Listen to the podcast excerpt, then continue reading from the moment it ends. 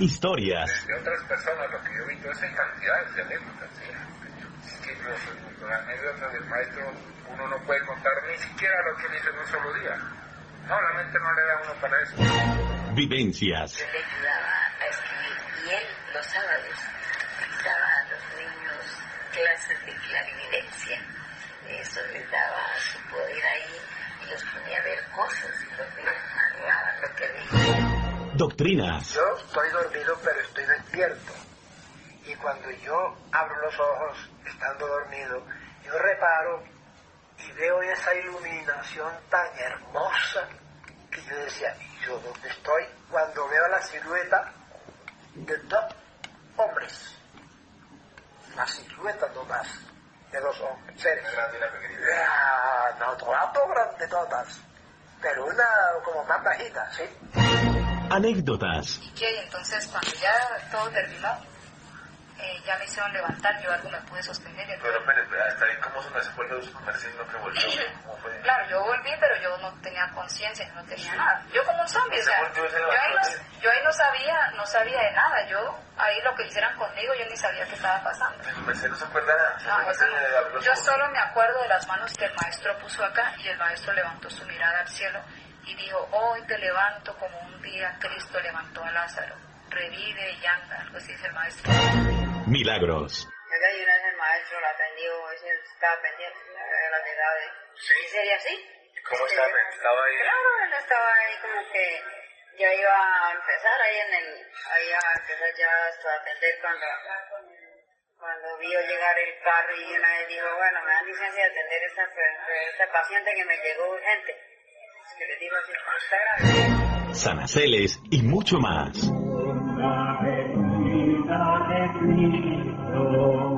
Del paso de los enviados de Dios por esta esfera, Ha Kelium Zeus Induceus, Samael Joab Bator Beor, Afrodita Raab y toda la familia real. Revive con nos los inicios de esta sagrada obra redentora en el hermoso viaje desde sus albores, pasando por los diferentes templos o remanentes. Kilómetro 8, Canda de la Gea, Geoaquarius del Pacífico y Templo Vegetal Sacroaquarius. Todo esto en boca de aquellos que tuvieron el sagrado privilegio de estar apostados como apóstoles a su lado.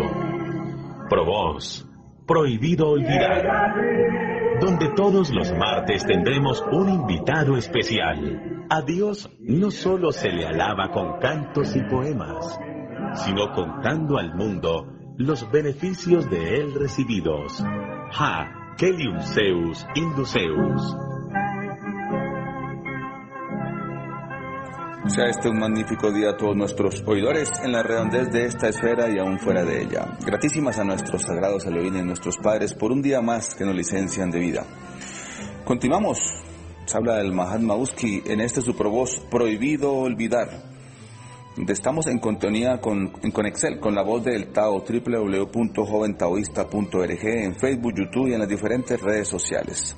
Estamos en WhatsApp, en la fuente virtual Sautelis, donde encontrarás estos audios. Ayúdanos a difundirlos, a pregonar el sagrado paso de Dios por esta esfera, su esfuerzo libertario, su amor incondicional por esta humanidad doliente. Continuamos en este especial. Está en la séptima entrega de nuestro venerable maestro Edón Dagón en este viaje que nos ha hecho por el tiempo, en este viaje histórico, doctrinario, con una cantidad de hermosas vivencias, eh, anécdotas, eh, algo muy hermoso. Sé que para todos nos es, es un bálsamo a nuestras almas, es una fortaleza. Mm, Maestro Edón, seguimos aquí desde la bella ciudad de Medellín, desde la Fuente Nailán. Maestro Edón, muy buen día, buen dinero y buena salud. Busqué las playas del inmenso río que en el pasado feliz recorrí. Allí el sendero cubierto de abrojos, las casas viejas se cayeron ya. Y aquellas barcas de los pescadores que reposaban sobre la arena. Ya no se encuentran, ya no se encadena, añoso tronco del caracolí. Buen día, buen dinero, buena salud, muy buen amor. Tenga mi gran Husky y todos los que nos oyen en los diferentes lugares de esta esfera y de este cosmos. de canciones viejas, pero despierto y vuelvo a recordar que el mundo sigue loco en su girar. Se fue mi amor, todo acabó, solo ha quedado ahí el caracolí. Eh, bueno, eh, hay tantas cosas uno pudiera hacer énfasis. Hay un aspecto que quiero devolverme un poquitito. Y son los niños que han nacido hijos de taoístas o del pueblo de Dios. El primero nació en el Kanda en 1787 y fue Azafet. Eh, es, ellos fueron hijos de Omar Arana, alguien que ya no está. Y el segundo fue Arzu, la que hoy conocemos como Alam, Alamu, Alamuy. Ella nació, me licencia si no digo exactamente la fecha, por allá en abril del 90, del 90 fueron naciciertos ahí en el templo, en el Kanda de la Jera. ¿sí? Ella nació, nació en, en la cabaña que en ese entonces era de Vesbaje, ¿te acuerdas? Una Vesbaje ahí en, como en la colinita a la entrada.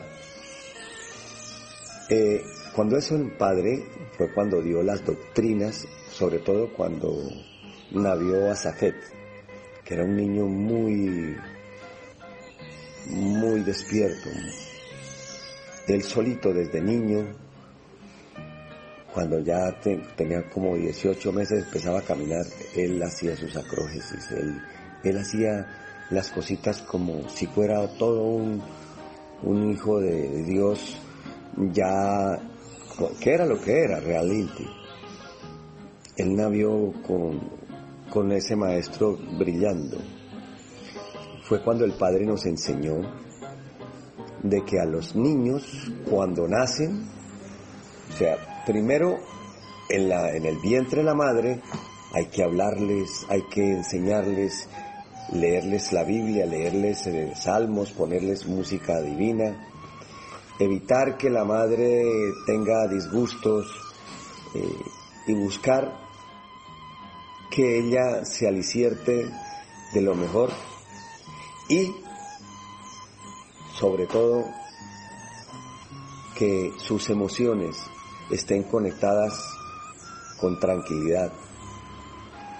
Al momento de nacer, él nos recomendaba que por su boca, la boca del niño debía pasar miel salínica o jalea real, para que ese contacto, ese primer contacto, lo conectara de una vez con la divinidad, porque las papilas gustativas estaban contactadas, están contactadas con, con la luz y por ende con el calostro de la madre, porque con ese calostro queda vacunado. Esa sí es la verdadera vacuna contra todo tipo de enfermedades. Fueron los dos. De luego nació otra hermanita de, de Azafet. Lastimosamente, Omar Arana se retiró de estas doctrinas y se retiró mal retirado. Y eso hizo que la divinidad, para evitar que se perdieran esos dos niños, nos cuentan que los dos niños sufrieron algunas enfermedades y la divinidad se los llevó. Para evitar, eran, eh, eh, tres hermanos, dos navidos ahí en el templo. Ya en más adelante en el tiempo nos contaron que los dos niños habían desencarnado. Es que ese es otro mecanismo que quiero contar. Cuando hay un hijo de Dios que ha caminado en los caminos de Dios siempre, y de pronto una chispa negativa lo toca para proteger esa, esa, esa, ese camito, ese recogido. Eso pasó con alguien, y aquí me adelanto un poquitito en el, tiempo, en el tiempo, con Badoguá. Badoguá se llamó Leonardo Joya. Fue compañero mío en el colegio, donde estudiamos. Luego fuimos gnósticos, gran amigo nuestro de la casa. fuimos los padrinos del, matrimonio de él en la gnosis. Muy entrañables, un gran ser, un hombre probo en todo lo que hacía. Fue Ángel de lo mejor, artista marcial, un hombre a carta cabal completito. Él abrió la costa, todo lo que fue en la zona del Atlántico, todo eso lo abrió. Pero una vez una chispa mala lo tocó, que venía por, la, por el lado de los pinchoteros. Y él se alejó de esta doctrina. Todavía recuerdo unas palabras que me dijo el 28 de agosto de mil, del año 2004. Me duelen esas palabras, me dolieron. Digo, yo ya no soy de allá, ya me retiré. Y empezó, parece, a alejarse. Y antes de que se perdiera, siendo un hombre, un hombre con todas las características que le decía la disciplina espiritual, la divinidad lo recogió en un noviembre de ese año. Y desencarnó. Un aparente ataque cardíaco y se fue como protección. Esto es una un mecanismo que quiero contarles que se usa también, que lo usa la divinidad con sus hijos para que no se pierdan cuando él cuando han hecho las cosas con sinceridad lo mejor posible. Pero bueno, ahora sí, ya con este breve, quiero contarles que aún de esto hay que hablar, ¿no? En 1995, alguna vez hicimos un inventario de, los niños que habían nacido de hijos de taoístas y en ese 1995 iban 50. En 1900 ya después ya se nos perdió la cuenta. Pero es importante entender eso. Bueno, continuemos. Estamos otra vez ya en, en el Canda de la Gea, por ese Heliocrón, se abrió un legido, un colegio, legido le decíamos nosotros, donde se buscaba que el, enseñar a las criaturas aprender, que los seres aprendieran. Y se aprendieron muchas cosas. El padre, más que todo físico, fue un mecanismo de traer jóvenes para que se inyectaran como monjes a aprender las cosas de Dios. Fue una experiencia grata de la cual mi ser fue profesor de vitevíticas. Tuve el honor de enseñar algunas vitevíticas, unas clases me asistió el maestro Samael, el cual era bastante avanzado, muy inteligente recopilaba las cosas Recuerdo por allá alguna una anécdota de esos bueno, pero vamos a concentrarnos en el, Padre, que son las vivencias más importantes. Viene septiembre del 2000, del 1991 y viaja a la ciudad de Cali. Allá en la ciudad de Cali, como ya habíamos hablado previamente, se hace una estadía y se dictan unas doctrinas muy interesantes sobre la diosa Cali. Enseña una runa, allá recuerdo de las tantas cosas que él enseñó. Enseñó la runa Cali, la runa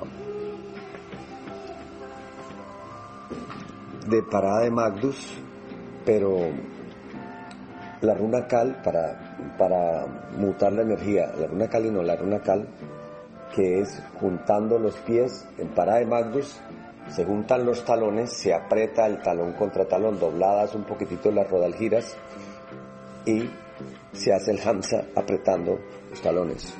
Es alta, y poderosa y se las recomiendo. Allí se empezó a escribir un libro pero ese libro quedó ahí, un libro por el maestro Kelly, que inclusive habla de los cerros de Cali, de la diosa Cali y de la raza que formó la diosa Cali, que entre otras cosas fue una diosa, ya en estos momentos es una diosa caída que hay que levantar. Y en ese entonces decía que con Dagón Cali y Dagón habían formado una raza que tenía que era una raza que si la asociamos con un escrito de la Biblia cuando dice que las hijas los hijos de Dios se juntaron con los hijos de los hombres. Es una raza de los como los hijos de los hombres. Y ese proceso de esas doctrinas quedaron grabadas en algún escrito que es bastante, un compendio bastante que ojalá algún día podamos recuperarlo y ver la luz. Son doctrinas bastante hermosas. Allí en Cali, como les decía, el maestro montó un lugar, contrató un circo donde eh, se enseñaba medicina, técnicas de medicina, de medicina natural, medicina taoísta. No todo el mundo podía entrar allá de los que iban, pero sí entraron, eh, allá se cualificaron muchos como médicos de medicina universal. En la carpa del circo. En la carpa del circo, sí, sí.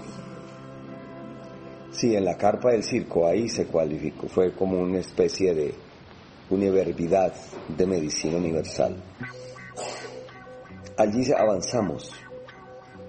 Mm, allí fue donde pasó el proceso que le cuento de la pérdida del dragonaz. Y ya finalizando noviembre,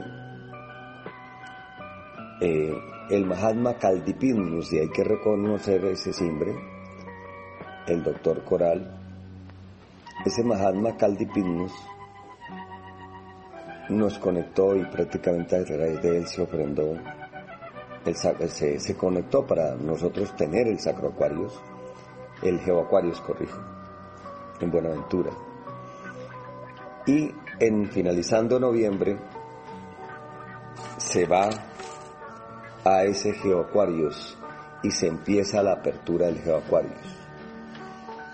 Mm, ojalá que los monjes que estuvieron en esa apertura puedan dar su gran testicierto. Porque a decir verdad, yo ya llegué y yo tenía también, mi, estaba pasando mi proceso por esos días. Yo no viví, no presencié el ingreso a ese Jocarius que fue muy duro. Los monjes de las de las experiencias fuertes fue abrir ese Geoaquarius. Eh, tengo dos hijas que sí les tocó abrir ese Geoaquarius y, y cuentan bastantes experiencias bastante eh, fuertes pero como dicen, el hoy bien vivido hace el ayer un recuerdo feliz, del mañana una visión de esperanza, como dijimos antes. Son recuerdos que aunque fueron fuertes, son recuerdos felices, muy felices de esa época. Allí salía hasta un, se aparecía un lemur de un gran tamaño y muchas cosas. Me cuentan, por ejemplo, ahí más adelantito, como el maestro alguna vez caminó en el aire, caminó en el aire. Pegalifes, la que era esposa de el maestro del maestro Tisú en ese entonces, fue la que tuvo que, la que vio, él ya estaba lavando, eso, Antíaco es la que nos cuenta estas cosas, cuando en ese camino, pues los, las, las, las, que quienes andaban con él venían por el camino, pero él cuando empezó a caminar, pues no había el sitio, pero él siguió y caminó en el aire. Eso. Y Pegalifes me dice, Antiaco, que ella decía, el maestro está caminando en el aire, el maestro está caminando en el aire. Eso sería bueno que de ellas tengan el, el dato fidedigno.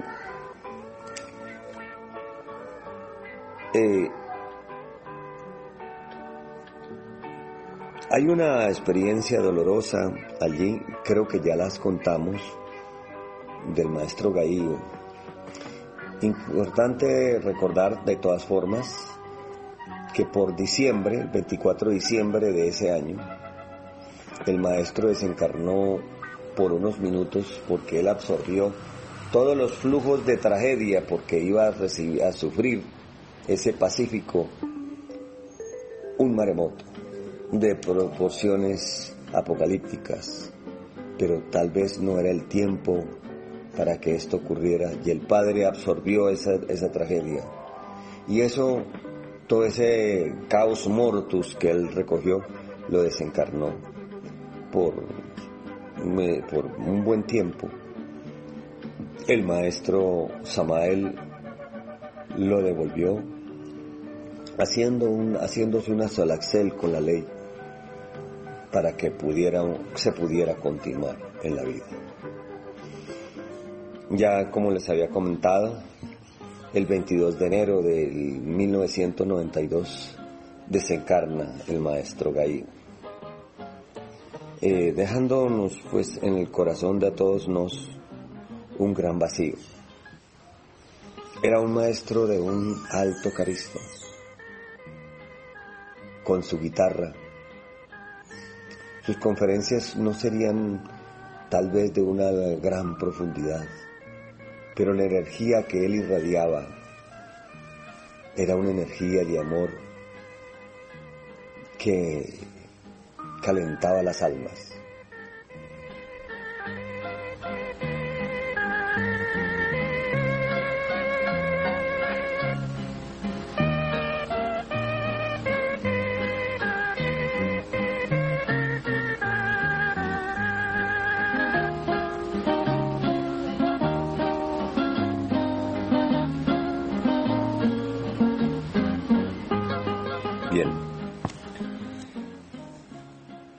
Yo, a decir verdad, en el Sacro Acuario, en el Geoacuarios, no fue mucho el tiempo que estuve. Por tanto, pues, de evidencia directas hablo de la experiencia que ya había contado antecitos, la limpieza que se me hizo de la miseria, ese proceso que fue para mí muy interesante. Eh, Allí fue en el, sacro, en el Acuarios donde navieron los jerografólogos, los 66 jerografólogos, que estoy hablando con uno de ellos. Una hija mía, la Dragón de usted también lo era. Y se les abrió la clara evidencia y veían, y, y los artistas que eran, que es impresionante, yo mismo estoy sorprendido, sorlibrado del potencial que se tenía para ver los contenidos de las columnas, de las columnas de los seres. A mí me, el padre me solicitaba cada vez que se develaba un cimbre y se hacía el jeroglífico, que lo explicara. A eso sí me, me gustaba hacer eso, entre otras cosas. Mm, allí también, en el, can, en el Acuarios, se entregó por primera vez el recibicierto del día.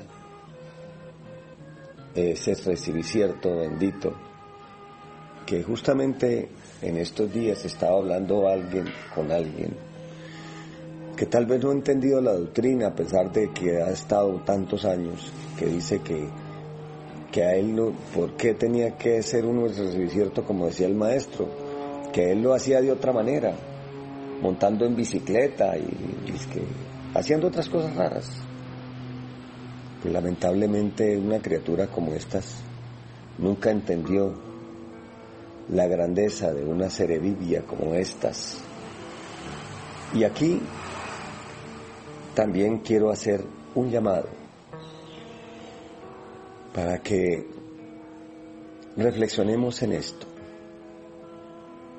Una cosa es repetir como zombies, como loros o como máquinas algo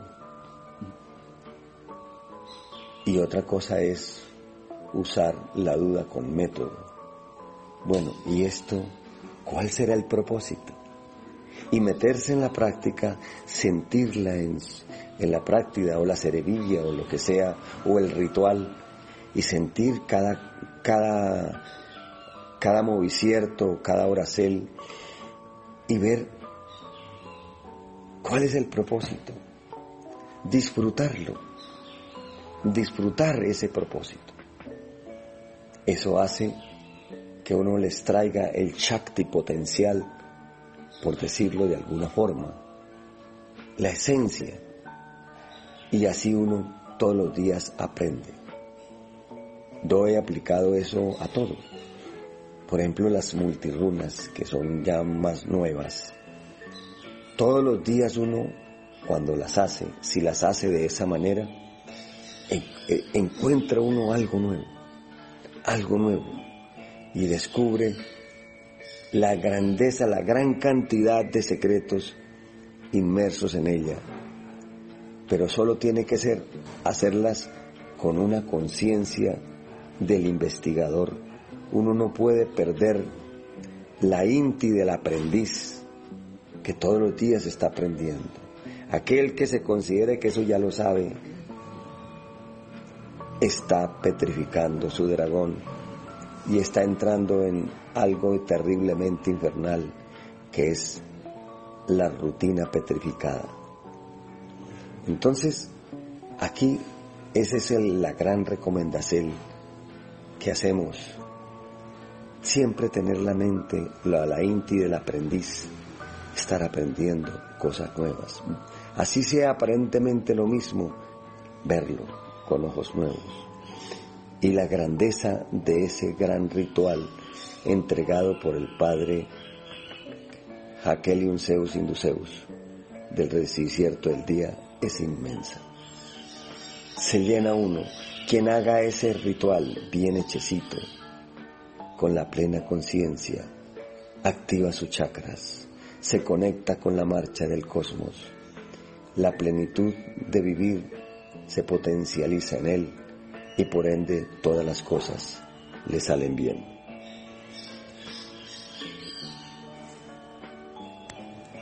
Allí en el Geoacuarios yo vi llegar los bolivianos por primera vez, gente del Perú, de Venezuela, de muchas partes.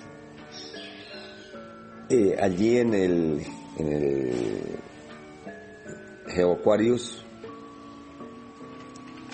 hubo, era una tierra de muerte, el deposito de esa zona pero el padre la hizo de vida. Allí recuerdo, esto la maestra Antiaco lo va a contar con mucha mejor detenimiento, y ella lo va a contar más preciso, de un ave que cuando se hace, eh, ella la recogió para curarle una patita, pero lo que llama la atención es que cuando hacían sentadillas, la gente hacía sentadillas, ejercicios, y esa avecita que estaba en el hombro de ella, ella para acompañar el ejercicio, entonces ya abriera las alitas, entonces hacía las acrógesis con las alitas. La maestra Antiaco contará mucho más ampliada esta, esta experiencia cuando el turno sea el de ella. Una tierra de mucha, bastante acásica. Allí hubo una epidemia de paludismo. Yo sufrí paludismo. Pero aquí es otra de las cosas que uno ve cómo el padre no tiene fanatismo, no tenía fanatismo, sino aplicaba lo de ley superior, la ley inferior. Que la gente lo confunde con el designio de Satán, ¿no? El fin, con, el fin justifica los medios. No, esa es la interpretación satánica. Ley superior, la ley inferior es otra cosa. ¿Por qué digo esto? Porque para poder curar el, el paludismo, nos aplicaron chilagogue, que es a base de café y de sal y otros elementos para curarlo. Y nosotros no comemos, tomamos café, pero para poder sacar el paludismo, el chilagogue se hizo, se, se actuó de esa manera. También hubo lesmaniasis esa se curó. Eh, se curó a base de manejo de ajo y otros elementos que el Padre preparó.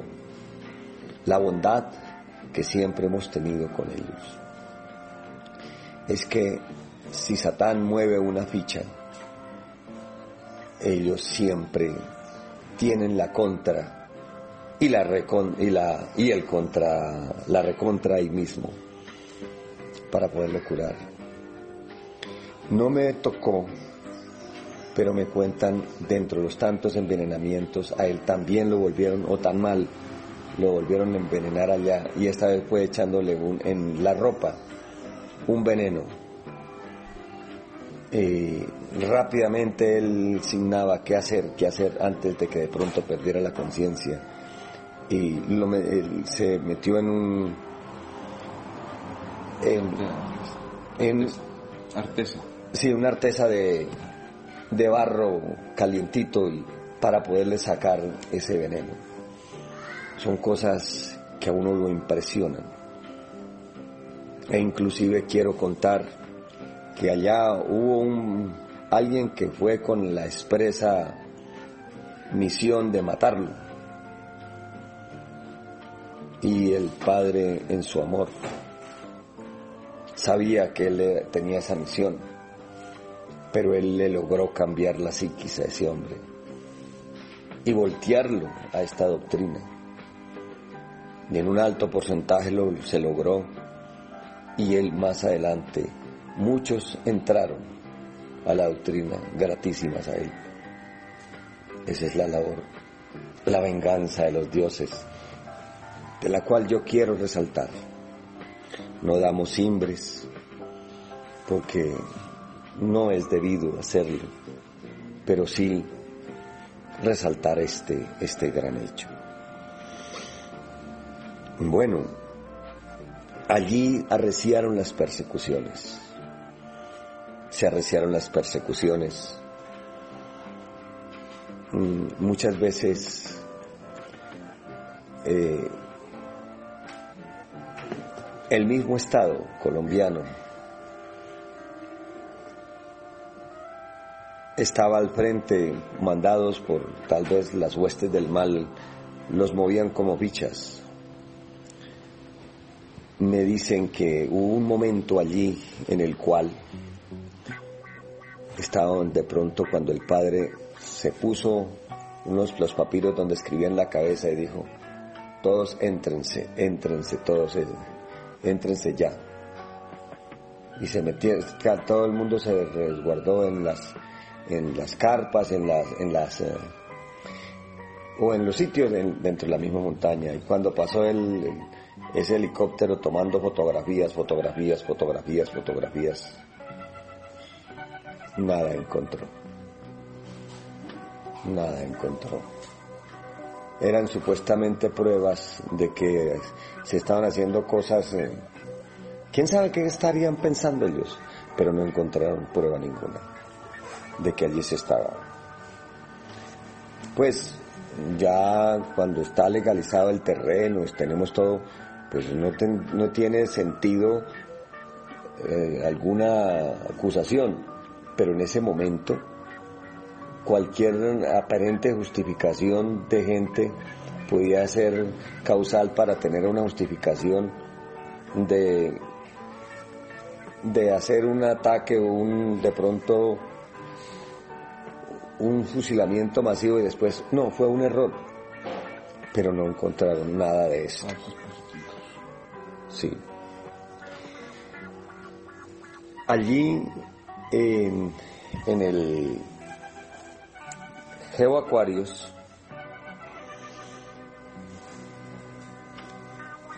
para mí ocurrió un grandísimo hecho, enorme, cual fue el recibir la maestría el 23 de marzo del 1992. Ese día recibí mi maestro, maestro Edon Dagón. Y el maestro, ese día fuimos cuatro maestros, el la maestra virtual el maestro Edon Dagón, el maestro Arrecolanda. Recibimos ese día, que hasta ese día él era el maestro Gustavo.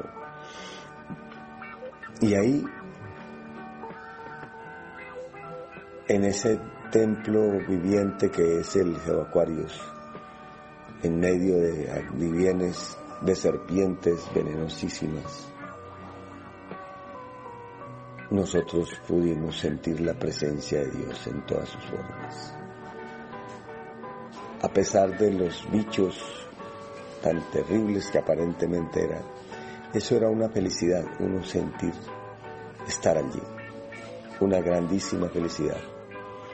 El Padre sembró él con sus monjes plantíos de piña, de borojó, y, y, luego le preguntaban que por qué, para qué hacía eso él, si de pronto se iba a salir de allá. Y él decía que ese punto iba a ser un remanente en un posible cambio geológico, ese era un remanente donde muchos se pudieran estar. Épocas donde se enseñó la runa cobra. ¿Te acuerdas, Uski? La runa cobra. Allí murieron tres personas de los nuestros, desencarnaron. Desencarnaron físicamente porque vivieron, además del maestro Gaío, desencarnó la gran maestra Dorca por más. Y que recuerdo, que se recuerda que ella, bastante disciplinadita, aún con exiges de salud, ella le gustaba hacer la runa cobra, como para estar en paz con la ley. Fue de esos seres que al salir de esta esfera salieron para esferas superiores. Su vida fue para bien.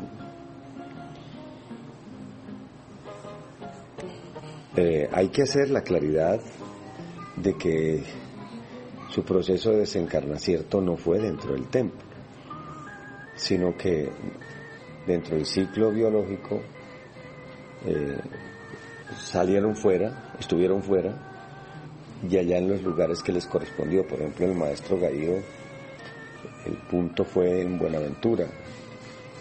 Todos en sumo cierto, como era. Se les dio los cuidados que tenían que darse. Pero el ciclo de vida, de acuerdo a la ley, así lo marcó. Bueno, pudiéramos hablar tantas cosas, pero avancemos. Ya del Padre vuelve, ya, ya en el 93, comienzos del 93, vuelve otra vez al, al, al Kanda de la Tierra. Ya es Kanda 2, la época del Kanda 2. Allá hay unos procesos muy interesantes. Algunos recordarán el Kurgureyer, que es aquella los bailes para desprogramar justamente, sacar de los huesos de las personas las músicas negativas. Con tú que estuviste en eso, cuéntanos que esto es parte de la memoria, no necesariamente vuestra merced. Sí, yo sé que soy yo el que estoy hablando, pero Uski, tú estuviste, cuéntanos tu experiencia.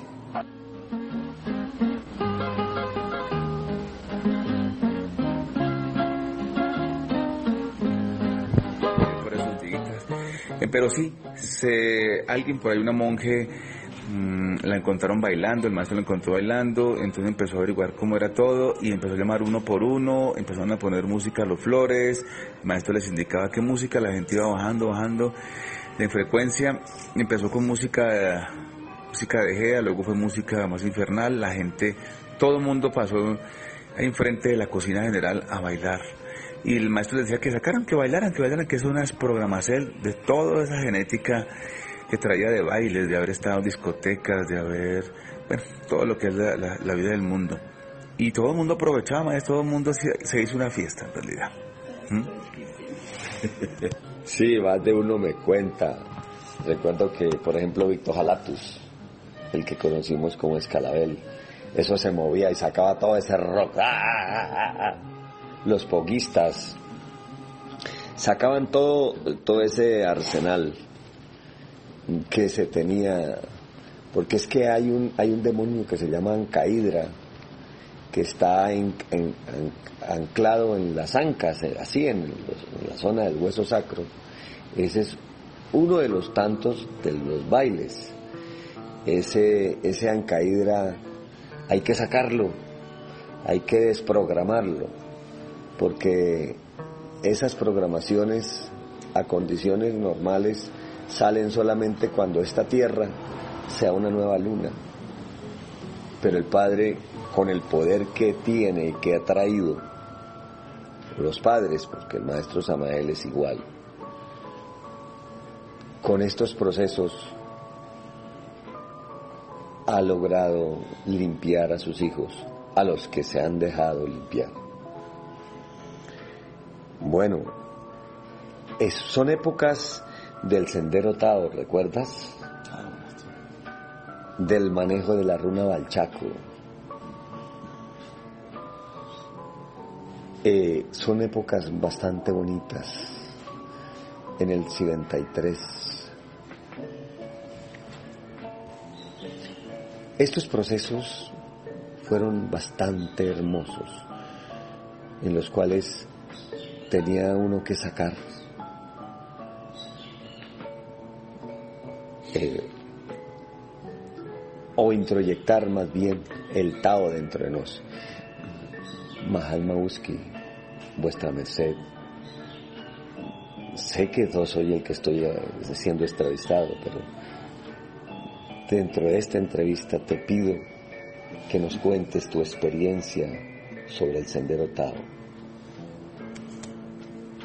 maestro, gratísimas. Bueno, voy a dar una, una contesis así breve porque en realidad tu merced es el del Provost. Bueno, ¿cómo empezó el sendero Tao, maestro? Resulta que estaba el maestro de Wisbal dando una conferencia en el Shalom. Y en uno de sus, de sus ah, portes empezó a decir Él dijo que había cosas más grandes que el Tao, ¿cierto? Así es, maestro. Dijo eso. Entonces el maestro Samael le dijo que no, que el Tao era lo más grande en todo, toda la creación. Entonces empezó la polémica y eso llegó a oídos del maestro Keliun Zeus. El maestro Keliun Zeus, ¿qué hizo? Eh, hizo un sendero donde desde la casita de los pajaritos, era como el lugar donde el maestro permanecía ahí, empezó a escribir determinadas frases, es decir, ese representaba el absoluto. Para el que no sabe qué son las casitas de los pajaritos, pues el Mahatma Tico Tico le compró una casa a las dos hijas, las dos jovencitas, dos, ellas cumplieron sus 15 liocrones allá, eran monjes en el, en el Kanda. Pero ellas al salir, entonces esa casa parecía una casita como de muñecas, bonita, ¿no?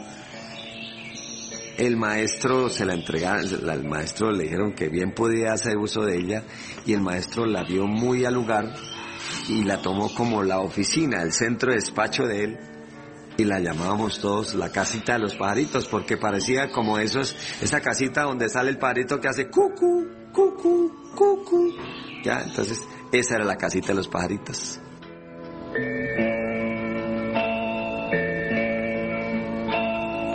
Así es, maestro, y él siempre permanecía ahí. Inclusive esta casita simbolizaba como el huerzón, ¿sí? Entonces, bueno, él empezó escribiendo de ahí hacia abajo, empezó iniciando que el Tao era lo más celestial. Unos metros más y le adornó con flores, una cantidad de pétalos muy bonito, algo muy especial. Siguió descendiendo y seguía escribiendo que el, el Tao era lo más sublime, así, hasta llegar a un punto medio, frente, un poquito más abajo de la cocina general, y ahí eso simbolizaba la Gea. Dijo, el Tao es el sendero de la liberación final fue descendiendo más, eh, seguía escribiendo cosas hasta llegar a ya casi la salida del Canda Alto, una reja amarilla, mm, decía el Tau, así de eh, queriendo dar a entender que en lo, en lo más bajo de, de, los, de los universos también se practicaba el Tao, solo que, con, solo que a su forma. Entonces escribía, el es para pa así, así, con, con, en el idioma agafando.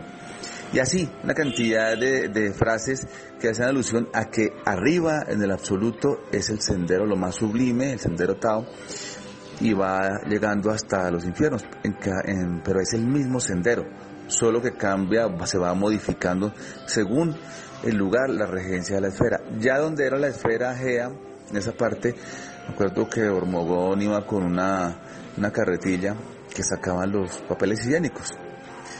El maestro la agarró y la, la lavación en el piso y, se tiraron el rostro con el maestro Amael, se soltaron las guedejas del cabello y se sentaron ahí en medio de los papeles higiénicos, simbolizando que los, el paso, los dioses, el padre que era el padre Samael, venían a esta, a esta inmundicia en realidad porque la tierra es eso, una cárcel, a estar en medio del estiércol de la basura, de la maldad de la humanidad, por venir a liberarnos, maestro. Así, a grosso modo, ese, es el, mensaje que nos quiso dar a entender cómo era todo el, el proceso, pues, y el sendero a través de los, sendero Tao, que es lo más celestial, lo más grande que, que hay. Fue la época también, fue la época también en que se simbraron los abats pero bueno, vamos a hablar de ellos ya.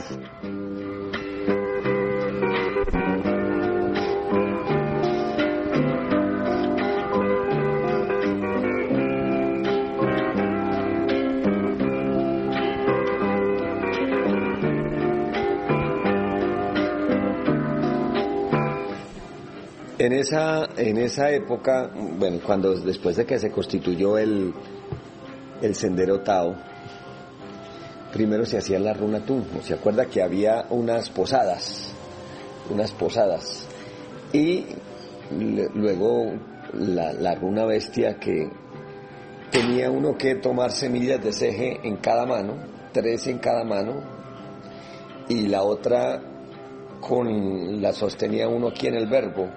y tenía uno que caminar en las puntitas, así en, como en cuclillas, pero esa era la runa. Si, si, pisaba uno una semilla del sendero Tao, se tenía que devolver y si se le caía una semilla tenía que devolverse a la anterior posada. Entonces, hasta que lograra, lograra pasar. Esto, esto era muy fuerte. Personalmente, hasta en ese entonces, a mí la que más me alto me daba era la semilla del verbo.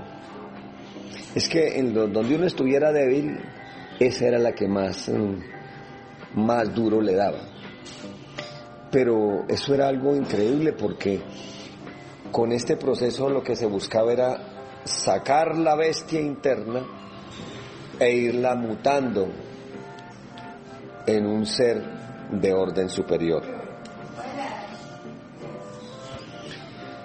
Mira, recuerdo, claro que esto fue en el Kanda 1, pero ya que estamos en el Kanda, me viene el recuerdo, estando en el depósito con el maestro, le dije, maestro, ¿Cuál fue, cuál, eh, cuántas vidas, el Dharma de cuántas vidas tuve que tener para poder encontrarme con vuestra merced? Y él me dice, no, el Dharma de cuántas vidas no. El Dharma de cuántas ruedas es para poderlo encontrar, poderme encontrar. Y aquí yo con esto quiero llamar la atención a muchos. Miren, sabemos que los jueces Tarjar, Mataraz y Tajamás juzgan el desperdicio. Y por lo regular se asocia el desperdicio con el desperdicio de comida, fundamentalmente. Pero resulta que no es solo la comida. Es el desperdicio más grande es el de la sabiduría, cuando se tenga la sabiduría. ¿Cuántos tuvieron el maestro ahí junto a ellos y desperdiciaron?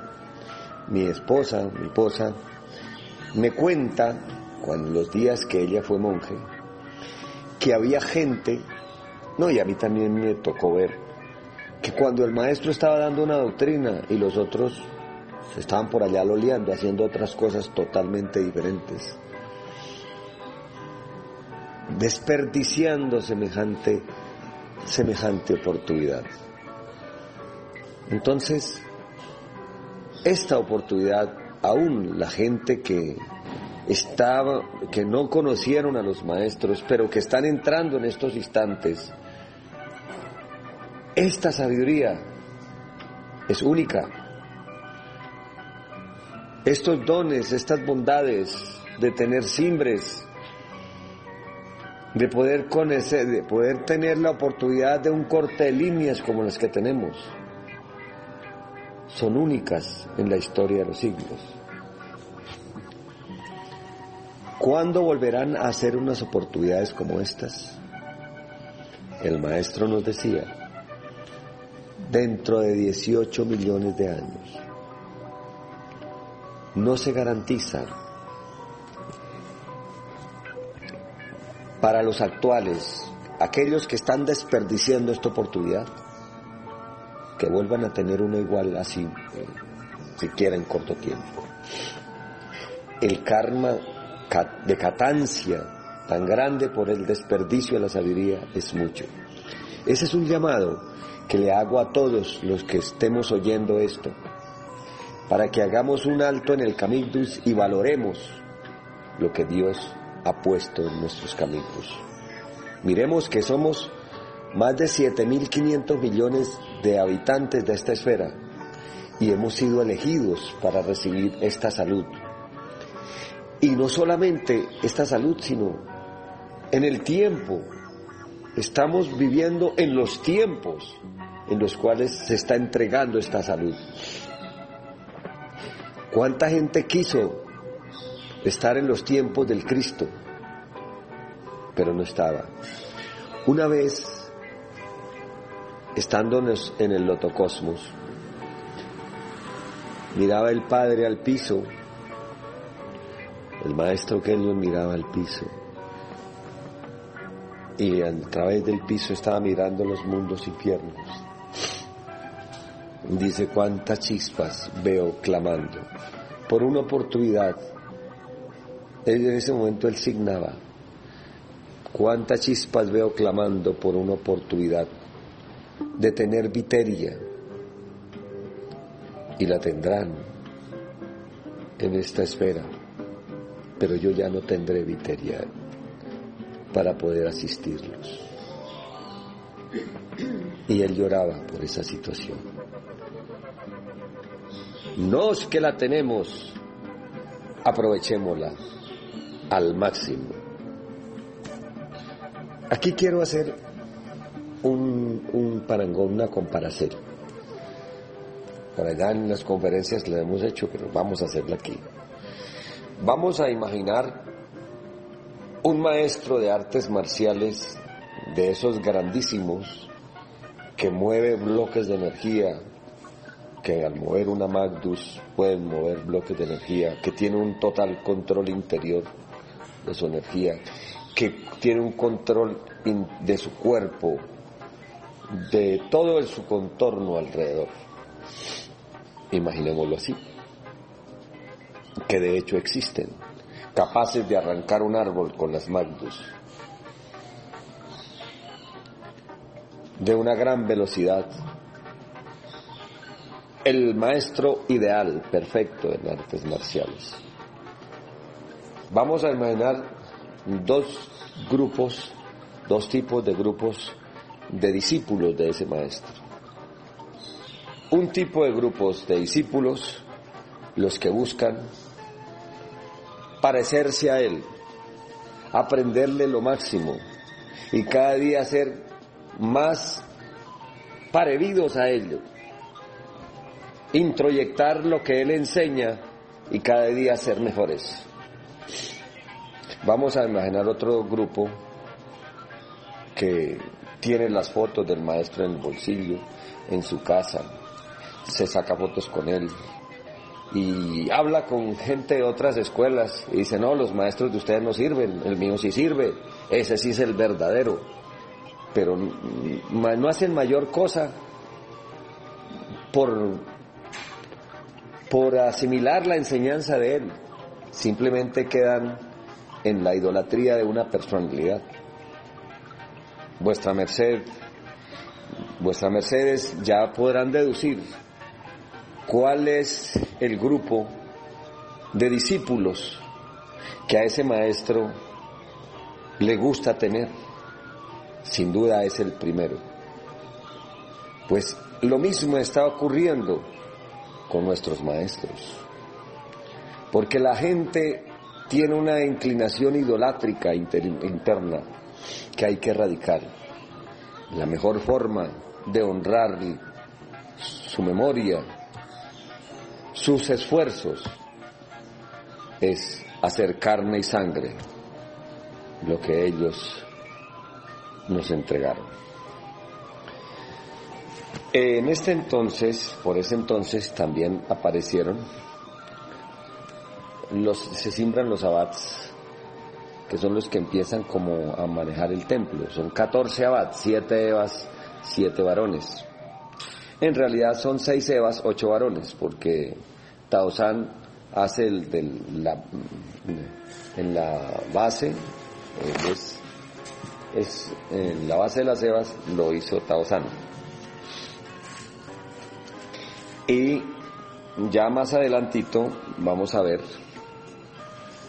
el gran proceso del catorceno, pero previo eh, viene el proceso de los ñeros, un proceso de los ñeros muy interesante, que mm, de pronto en un siguiente probos vamos a pedirle a mi esposa que ella nos cuente sobre ese proceso, que ella tuvo que vivirlo de frente por allá en un octubre, noviembre de 1773.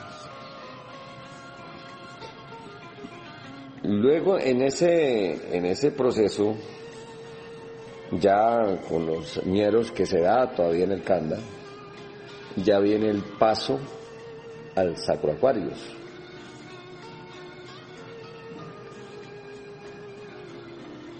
Sí, al Sacro Aquarius viene. Mm, y en el Sacro Aquarius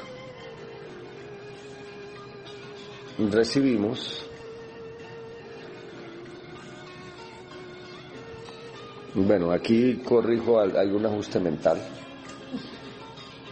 Tenía un ajustecito en las fechas, pero ya. Eh, muy importante, a raíz del proceso de los ñeros, del cual vamos a esperar que mi esposa hable,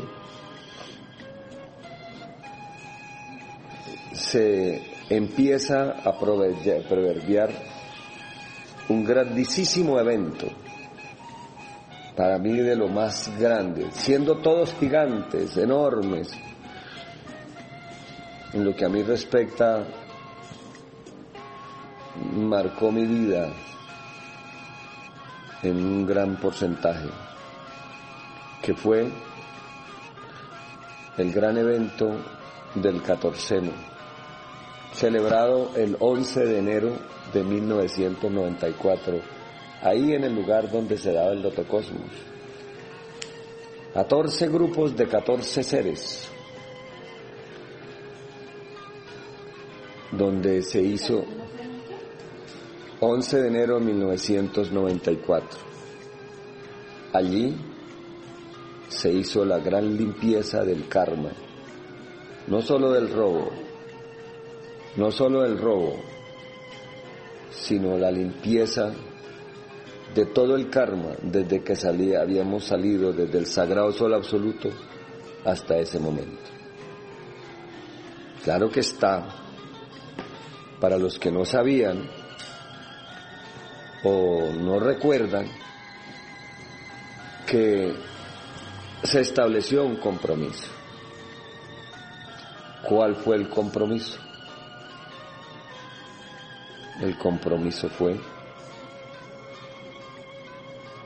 que si se de no reincidir en los delitos, porque reincidir en alguno de ellos se cobraría siete veces ese delito.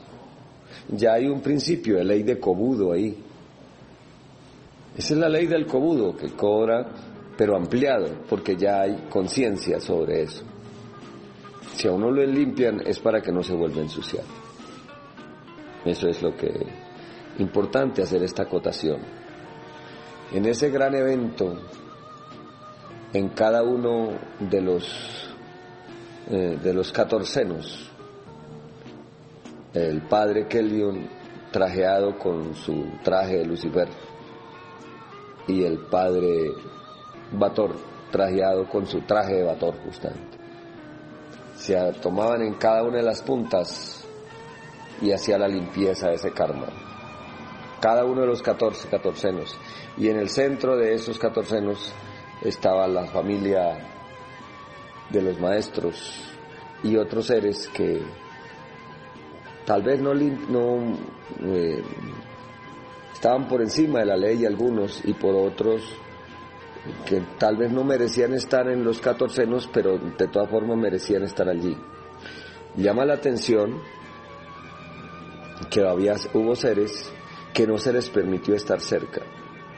Un caso de esos fue Negrada, alguien que llegó al Kanda, pero que el tipo había sido un paramilitar en ese entonces y él llevaba la misión expresa de matar al maestro en algún momento. El maestro lo tuvo un tiempo, después él se fue, pero ya no se le permitió, no tenía suficiente dharma para recibir esa limpieza y él salió. Para poder comenzar la Cerevivia, él no podía estar. Las gentes fueron traídas de muchas partes. Esa partecita también se la voy a dejar a mi esposa cuando a ella le corresponda, porque ella juega un papel muy importante. Estuvo en todos los catorcenos en cada una de esas, de los 14, ella fue ubicada. Hoy por hoy todavía ignoro qué Dharma tendría pero tuvo que haber sido muy grande para semejante. Es el único ser que, eh, que vivió eso. En cada uno de los 14, de los 14 recibió esto. De los abad, la, este, la historia de esos días es recogida muy bien en el libro En las barbas de Lucifer de Cachifú, de Calcibajú, que invito a que lo lean. Todas estas épocas, bastante bonitas por cierto. Quiero contar también una historia aquí que pasó exactamente un día antes de, del 11 de enero. Mm, se requirió gas para, para las cocinas. Entonces Cachifú, que era el jefe personal, necesitaban mandar por gas. Bueno, mandaron a alguien, algunos por, por gas. Y, y la maestra Linartoa, la hermana de la maestra Gorawes, en su espíritu de servicio, prestó su camioneta. Y fueron algunos, fueron y compraron el gas y la trajeron, pero no tuvieron el cuidado de amarrar el, cilindro y ese cilindro se movió y peló la camioneta por dentro. Cachifú fue y le dijo al maestro Kellion que esto, les mostró lo irresponsables que habían sido Mm, ignoro el padre qué proceso les pondría a ellos, pero lo que sí yo vi fue cuando llamó a Linartoa y le dijo, le preguntó si él le había prestado el carro, le dijo que sí, que lo había prestado. Bueno, ella de todas formas, su grandeza de alma que siempre ha tenido, pues ella no le prestó mayor atención, que hubieran pelado por allá adentro, pues para ella eso era secundaria. Con tal de que ella ya haber servido, pues eso no le era secundario. Pero el maestro le dijo que no podía estar ella ahí, que por un año ella estaba fuera, que dentro de un año, exactamente dentro de un año, lo buscara él donde él estuviera. Pues ella se quedó llorando. ¿Y cómo así? Yo no entiendo. Yo, presté un servicio y, y este, ¿qué pasó? Pues a mí me correspondió explicarle que es que el carro representa nuestro templo, nuestro móvil y que prestarlo es crear patrones, genes de espiritista, de medium.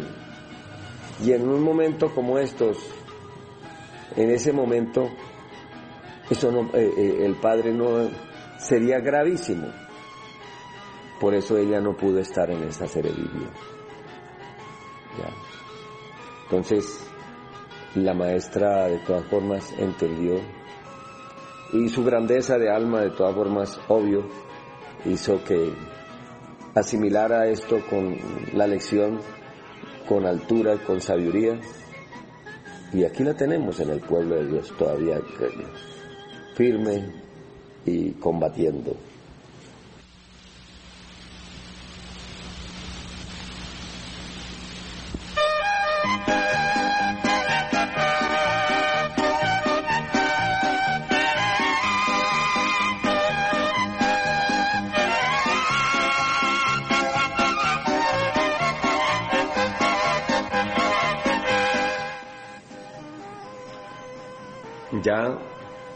El Kanda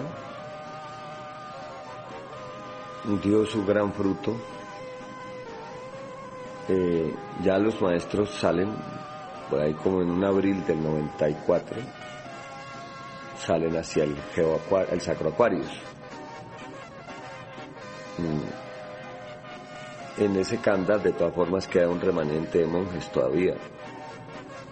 Lo mismo que había quedado remanente de monjes en el, en el Geoaquarius, algunos, los cuales cada vez iban emigrando hacia el templo. Hacia el templo. Eh, hay que hacer un reconocimiento a dos seres, especialmente a la maestra Antiaco, que fue la que quedó en el Geoaquarius, y Gagun Torgel también quedó allá, en el Geoaquarius. En el Kanda queda por un tiempo al altargue queda el maestro Lufrasafí, con otros monjes que quedan ahí, hasta que llega el musierto en que hay un traslado definitivo hacia el Kanda, hacia el Sacro Acuarios. De todas formas, nos, han recibido con fuego enemigo donde vamos Recuerdo que por ese tiempo en Bucaramanga, un periódico llamado Vanguardia Liberal, que nos le decimos vergüenza liberal. Parece que los dueños de ese periódico estaban asociados con algunos que tenían intereses creados en esta zona donde está el Geo Aquarius el, corrijo, el Sacro Aquarius, y comienzan a hacer una propaganda terriblemente negra que nosotros nos habíamos metido a un a un parque nacional, que estábamos invadiendo un parque nacional, lo cual es absolutamente falso. Al parecer, esa era una ruta que tenían planeada para cultivos de amapola y al tener al llegar nosotros a ese sitio que es un sitio habitable completamente que no nada que ver con el parque natural pues se les cortó el chorro eso hizo que buscaran a toda costa hacernos la guerra y buscar sacarnos mm, unos primeros que trajeron allá fueron unos estudiantes del Colegio Santander, con unas, y, llegaron a, supuestamente, es una jugada sucia de ellos, ¿no? Traer unos muchachos de tal manera que si algo pasaba, pues la culpa no era, era de los muchachos, supuestamente. Y ese fue el primer, esos se recibieron con abejas, eh, creo que tú, mi gran Uskid, algo estuviste en ese momento, ¿cierto?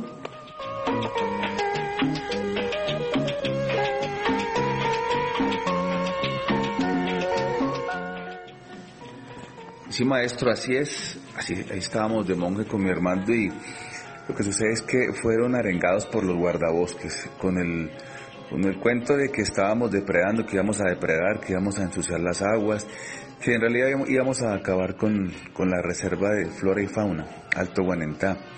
Entonces, lógico, esta gente se vino, se vino armada, venían como en tres buses, venían de Bucaramanga.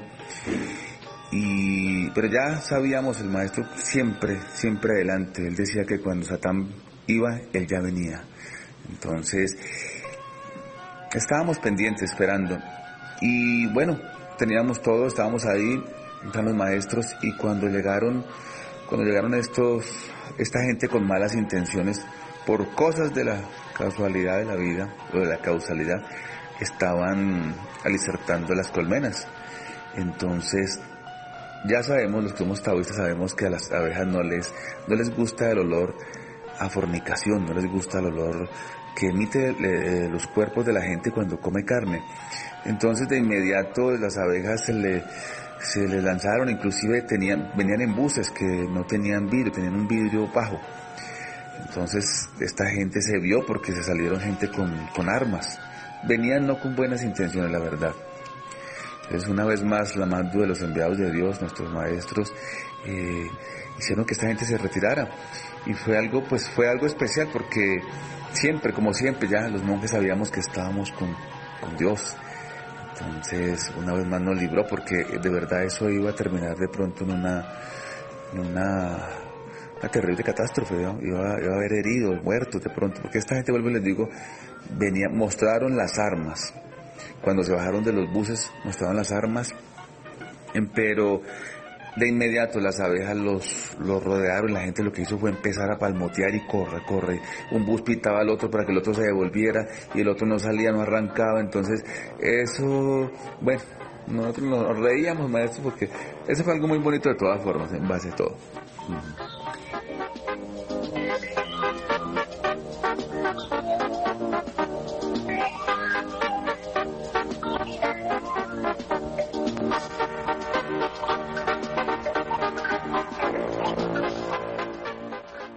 Es que sí, son la aviación taoísta siempre ha sido los los grandes guerreros.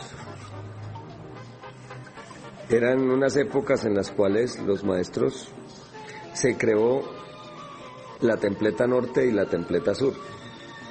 La templeta norte era el sitio de donde los maestros hablaban y había unos unos micrófonos, unos mm, parlantes, y la templeta sur era en el atrio,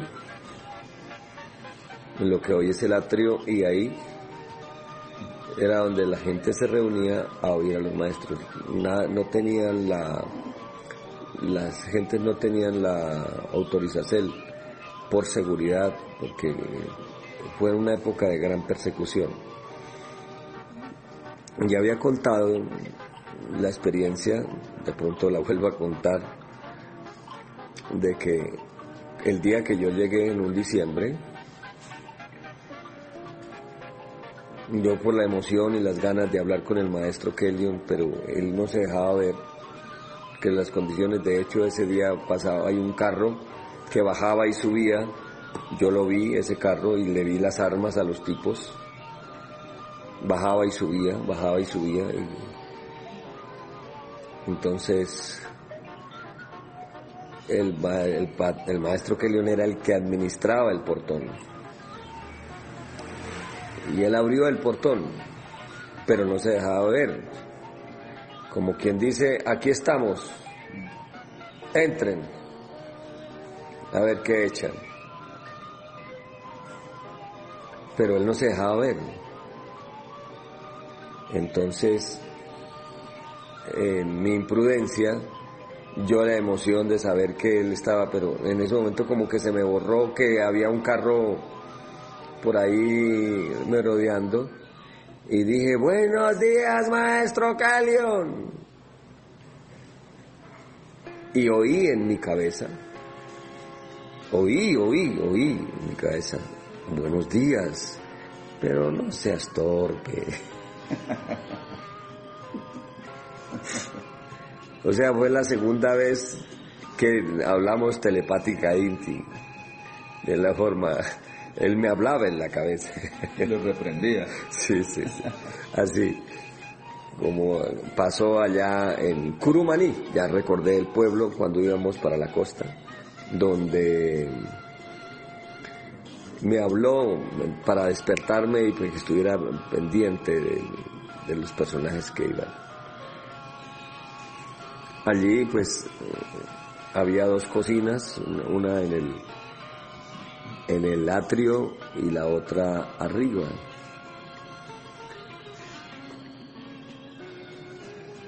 En este, en este andar hay muchas cositas, muchos grandes procesos en el Sacro Acuarilla que vamos a enumerarlos y que los vivimos, algunos, porque eran prácticamente para todo el mundo. Yo todavía no era monje ya, yo laboraba acá en Medellín. Mi labor era evangelística, pero aquí, de todas formas, de esa labor muchos fueron monjes posteriormente. en, en Perú, sí, de estos monjes, ¿qué- quién- ¿de quiénes podemos simbrar? Pues todos los hijos de Arcolanda, Crowley, Orwas, Obed, Ucairaya, la que hoy conocemos como Gavilansi, y todos los de Guarne, está, eh, después algunos de Río Negro, de aquí de Medellín, los Cardonita, que parece, según la historia de el- de- según el maestro, eran gorgojitos que se le comieron una silla al maestro, entonces ellos los, los trajeron eh, en el pueblo de Dios. Y es una familia que, a la cual queremos mucho. Y hoy estamos aquí todavía en el pueblo de Dios. Erleín, Gorles, Onrap, Sailamadán, Usujay, Honorio, Usdeín, en ese entonces Aparcato, Escalabel, el maestro Yaltacuns, que fue monje, que hoy es un pilar de la doctrina aquí en Antioquia, pero él fue monje en dos ocasiones en el templo, la maestra Pindalpan, el gran Isaí, la maestra Dubialki, la maestra la maestra Feshpa, la gran médica, la maestra la maestra Galduit y su- de, su origen, él entró el- en 1787 1787 él entró a la doctrina y en diciembre él fue al templo y allá se quedó ya de monje. Tal vez él no se acuerde fechas, o de pronto sí. Dapa, Ardán, Enegdes, que es el mismo Mondayán, Río Rubiel, Aztac, Malkei, el Mahatma Chuntis, la gran maestra Oli, la Mahatma Ikayata, sus hijas, la maestra Chivatala,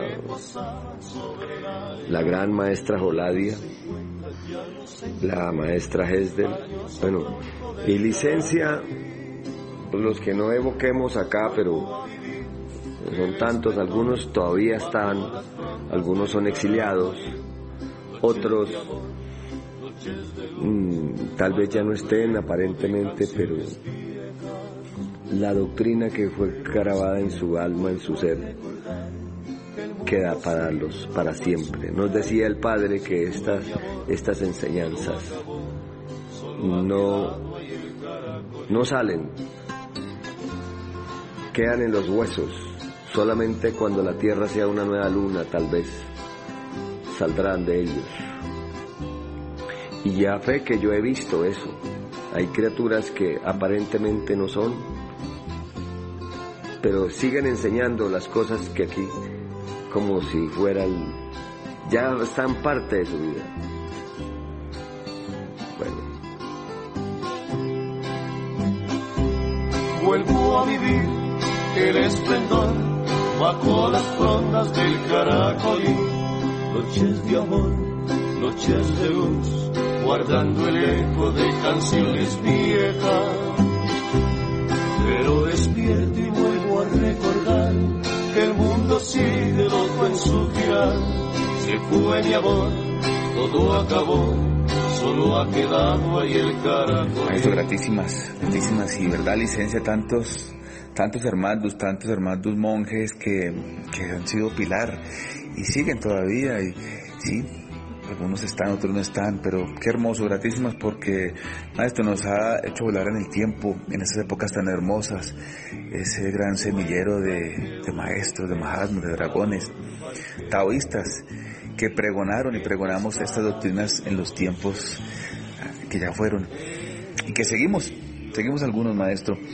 Gratísimas por su tiempo, maestro, gratísimas por esas experiencias tan hermosas y bueno, eh, nos queda un probos, nos queda una, entrega más, un especial más, un especial con vivencias, con anécdotas, con doctrinas, con, con, ese, con esa, esa, esa energía tan hermosa que nos insufla el maestro Don Dragón, que nos hace rebordar, que nos, que nos fortalece, que nos unifica con el Creador. Bueno, por hoy quedamos ahí, en este su voz prohibido olvidar, donde siempre es agradecer jamás olvidar. Gratísimas y hasta una pronto.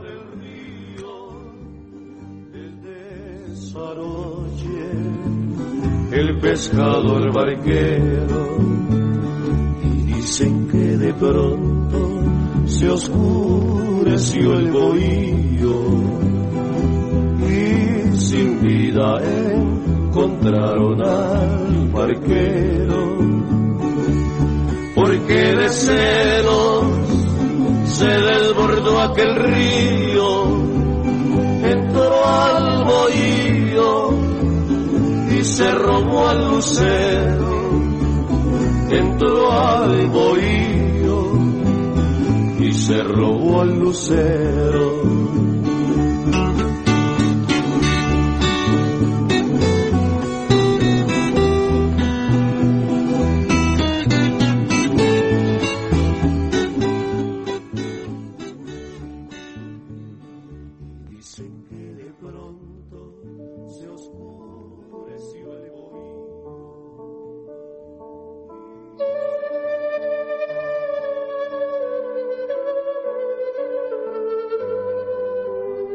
Años, Jeus, el suplantador y plagiador del Mesías, quien es el gran Kabir de Galilea, que es Jesús el Cristo, este Jeus, como asesor del emperador, recomendó quemar las ciudades para en su negra intención borrar los registros que habían quedado del Cristo.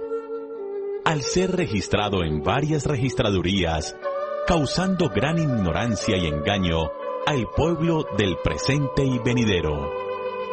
Esta historia no licenciaremos que se repita, porque ese es el propósito de la bestia perseguidora de nuestros enviados de Dios de esta época, que es borrar sus historias, sus milagros y testiciertos.